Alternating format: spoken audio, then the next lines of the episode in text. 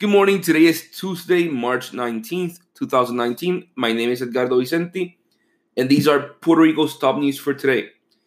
So, we start off with the Catholic Church in Puerto Rico, who just had their bankruptcy uh, denied by a federal judge. So, the Catholic Church in Puerto Rico is, on, is uh, has an ongoing trial with a group of teachers whose pension plan was eliminated because of the uh, the trust that that paid out the plan lost a lot of money with the Puerto Rico bonds. So the Catholic Church told these teachers who have been receiving pensions since the 70s that hey, there's no more money left in, in the trust to pay your pensions, so your pensions are not going to be paid out anymore. And the teachers uh, went against the church in courts saying that this money was promised, that the church was not insolvent. And so there's been a case ongoing. Uh, in any case, the federal judge just said the the church could not go into bankruptcy court. The church is going on appeal, and we'll see how that ends. We move on to the governor who did something which is really brave in Puerto Rico right now.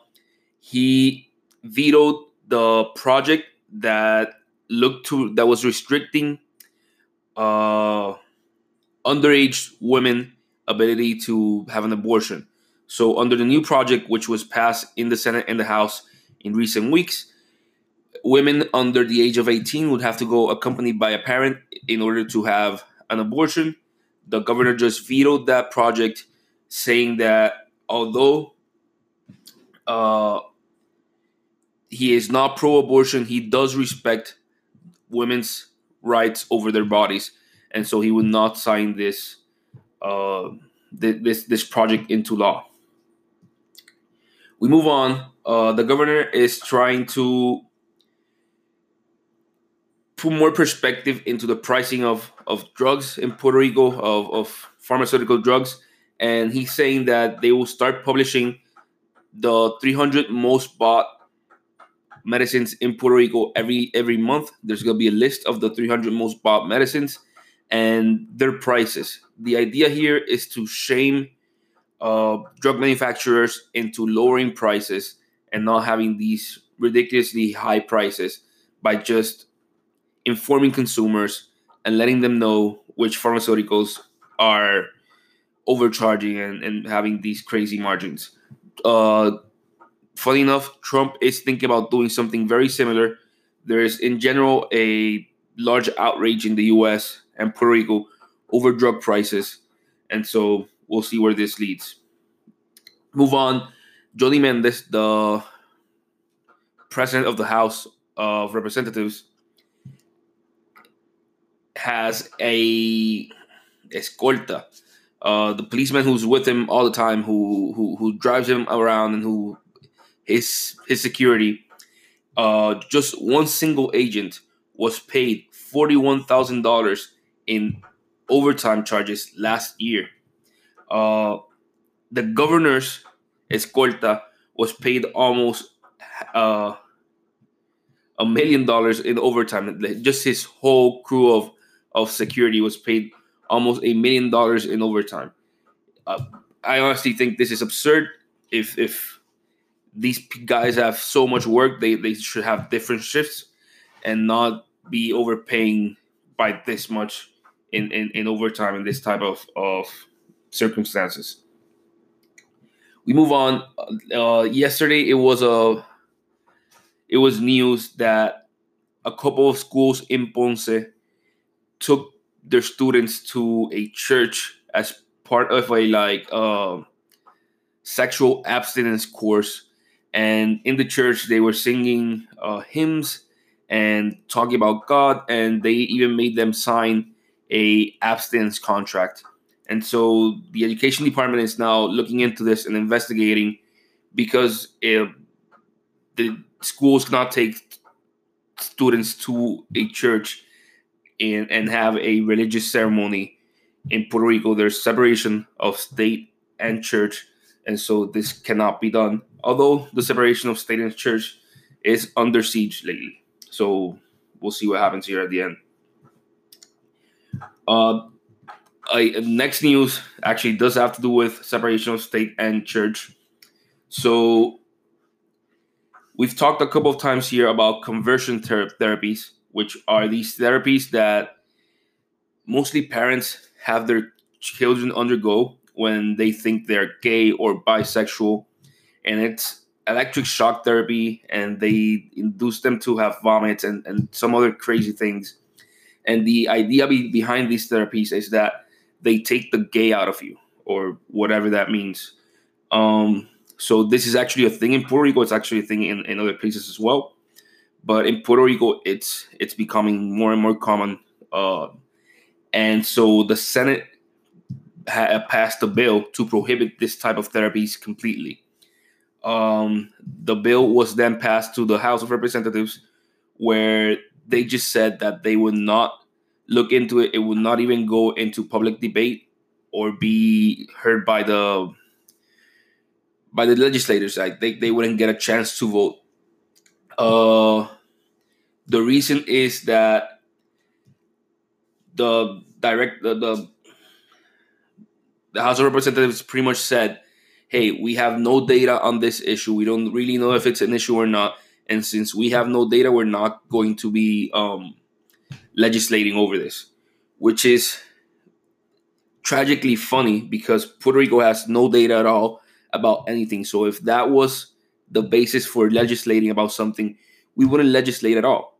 Um, I mean, the federal government just said that they would have to start collecting data from scratch in order to build a GDP for Puerto Rico because they don't believe our actual numbers. We haven't had uh, audited financial statements from the central government since 2016, but it's 2014 financial statements. So we don't have audited financial statements since 2014. Uh, there's 14 municipalities which don't have audited financial statements for 2017. So Puerto Rico has no data, and so if that's the basis, then we can just close the Senate and the, and pretty much that's it. Um, the truth is, the American Association of Psychiatry and the American Association of psychologists both went to to the house tried to speak to the to the to the majority leaders and say that this is an actual problem and that it does not help with the intended consequence which is to take the gay out of people. It does not do that but it actually does increase suicidal thoughts and traumatic uh, events in in child's lives. We move on. Jaresko uh, had a meeting with the congressmen who were in Puerto Rico. She pretty much defended the supervisory board uh, and said that Promesa was just and that although they had to do to eliminate help for Puerto Rico and eliminate budget and close schools, that this was actually good for Puerto Rico in the long run and that it was humanitarian and that it was not wrong because if they did not do it now, then services would have to be depleted even more in the future. Grijalva, who now runs the committee that, that, that oversees Puerto Rico in, in, in the House, said that he would look into Promesa, he would look into the supervisory board's um, performance in Puerto Rico and see how he can make it more fair and more humanitarian. Move on. 14 mayors are saying that the data presented by Abre Puerto Rico yesterday, which published the index that gives municipalities a grade depending on their financial stability and their financial performance, that they're saying the municipalities are saying that this data is wrong, and they pretty much gave every single excuse in the book municipalities came out saying like things like, "Hey, our job is not to be profitable. Our job is to give services," which is true, but you still have to have decent financial statements and decent, financial performance in order to be able to continue to give these services 10, 15 years down the road. Uh, and they pretty much just said every single excuse in the book. Um, that the numbers aren't right. Caguas said that they commissioned an independent study and then not and that it did not come out with the same results. Carmen Yulín said that she had never heard of this organization, even though it's published this type of data for at least five consecutive years. And it also has a schools index, which has been talked about a whole lot. So pretty much everybody in politics knows who these guys are. Uh, but yeah, they just came out giving excuses, not giving out any solutions. Move on to a positive news. The UFC is opening a performance institute in Puerto Rico. So Dana White, who was the UFC's president, signed a seven-year contract yesterday with the with the organization, saying that he's going to stay for seven more years. And in an interview, just stating his plans for the future, he said the UFC is opening up performance institutes in Mexico, China, and Puerto Rico as part of a plan to expand the sports into other places and to help athletes develop in these places. So, performance institutes are simply places where an athlete can go and get jujitsu, uh, different types of martial arts training in the same place, not have to go to a bunch of different gyms.